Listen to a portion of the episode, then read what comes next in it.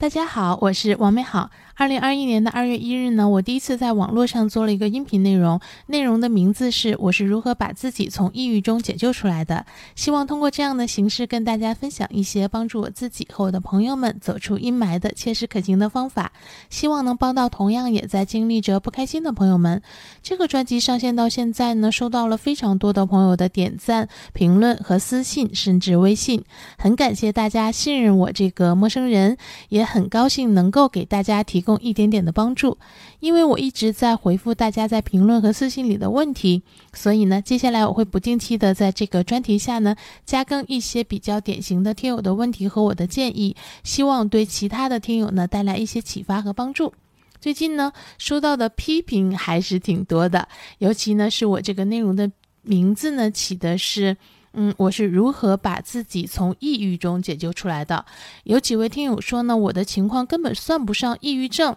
以及呢，真正的抑郁症，如果用我的这些方法呢，会适得其反。所以呢，我想来想去，还是应该单独用一期的内容说明一下这个情况，因为我本来是好心，希望将我自己和怎么帮朋友走出阴霾的做法分享出来。希望能给更多的人启发，对社会呢做点有价值的事情。但是如果真的因为无知和不专业做了误导呢，尤其是会伤害到别人的话，可能就不太好了。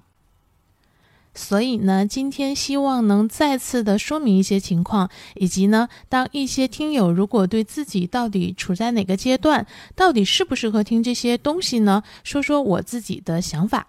第一呢，我确实是没有确诊过，呃，我第一期以及很多期的内容里都有提到过，我没有看过心理医生和其他呃抑郁症相关科室的医生，所以呢，我没有确诊过，只是自己通过我当时的问题和程度的判断，觉得不会是普通的那么不开心那么简单了，所以呢，对于一些听友的质疑呢，呃，说我根本就不是抑郁症。呃，这个问题呢，因为没有答案，呃，我觉得呢，我可以接受，因为除了医生诊断和确诊我呢，我确实没有办法知道当时自己是不是，呃，真的是抑郁症以及程度如何。但是呢，我也仍然还是会比较坚持我自己的看法，就是以我当时的症状，甚至呢还有。嗯，一个我曾经因为隐私不想提起的症状来看呢，我如果当时不自救的话，如果是去看医生的话，至少很有可能会是轻度或者中度的抑郁症。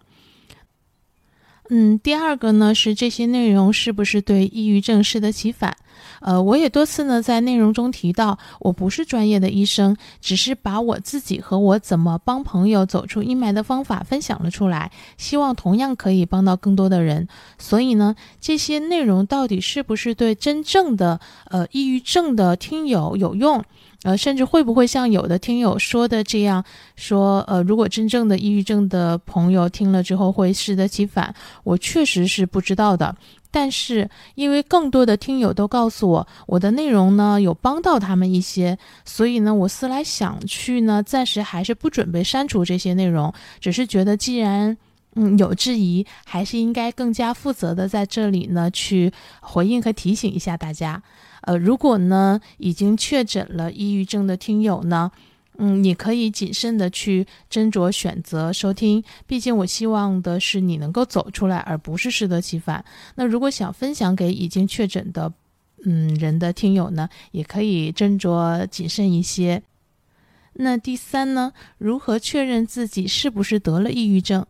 嗯，刚才呢说有听友质疑我只不过是有抑郁的情绪，还有人说呢我的这些方法说明我是个心理有问题的人。呃，这里我想说的是呢，如果想确认自己是不是得了抑郁症，那当然还是要去医院找相关科室的医生或者找心理医生确诊，不要自己来判断。那另外呢，其实因为我们常常谈到抑郁这个词的时候呢，一般也是有两种解释。一个是呢是抑郁症，另一个呢就是大部分人用这个词来说明自己处于了一种比普通的难过和焦虑更加严重的呃不开心的程度。基本上呢就是听友质疑我的，呃可能只是一种抑郁情绪。但是呢，既然我们都不是医生，所以那其实呢都没有办法判断我当时的情况。但是不管是当时呢还是现在。呃，我得颈椎病和亚健康的这些身体的问题，我的一个好转起来的核心动作呢，想分享给大家，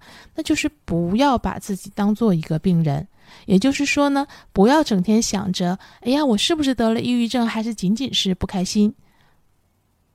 当我的注意力根本就不在我是不是个病人，只是按照呃怎么开心就怎么生活，怎么健康就怎么生活，怎么能让自己过得更好，那就怎么生活的方式和状态去过每一天。我的情况呢，反而在快速的好转。嗯，拿最近一个月我治颈椎病和调理身体来说，一开始的时候呢，整天会闷闷不乐、哭哭啼啼，医生呢觉得我太焦虑了，不利于康复，都很担心。见到我呢，就劝我说：“没事儿的，不用在意。”最近呢，自从我休假锻炼身体和调节心情之后呢，我试着开始回到以前正常的生活状态，写东西、做家务、见朋友啊，出去玩，吃点健康的我爱吃的东西，嗯，用最喜欢的姿势去睡觉，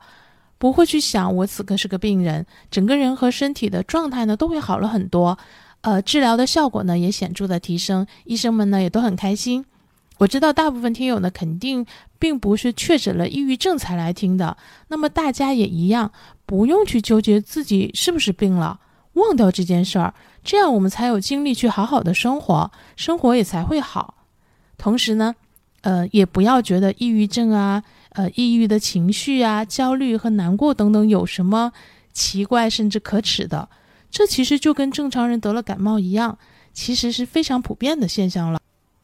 有一个听友呢，在评论里呢也表达了这样的观点，我很同意。因为之前跟大家说过，生活本身呢就是打怪兽嘛，我们的成长环境呢又不可能是自己选择的，所以每个人多多少少呢都会出现这些情况。大家真的不要觉得自己是个异类，而且呢，还有一部分人表面上看起来很阳光，但是其实真正的这个自我的状态呢也是已经非常不好了。所以呢，真的是。嗯，当今的社会还挺普遍的。那包括刚才提到的，有听友说我，呃，应该是一个心理有问题的人。那我想说的是，世界上没有任何一个人没有心理问题，只是或多或少、或轻或重、或觉知或未觉知而已。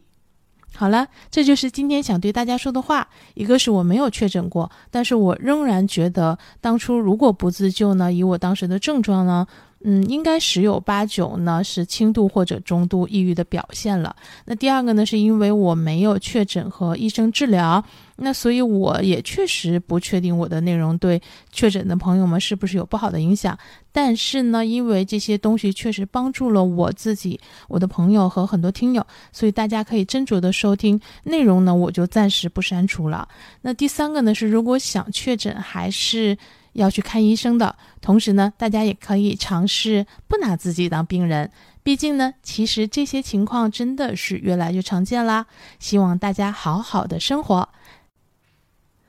今天呢，就先到这里了。希望这些听友的情况和我的建议呢，能给你一些启发和帮助。希望有一天能够看到你嘴角上扬，眼里有光。也一定会有那么一天，你可以嘴角上扬，眼里有光。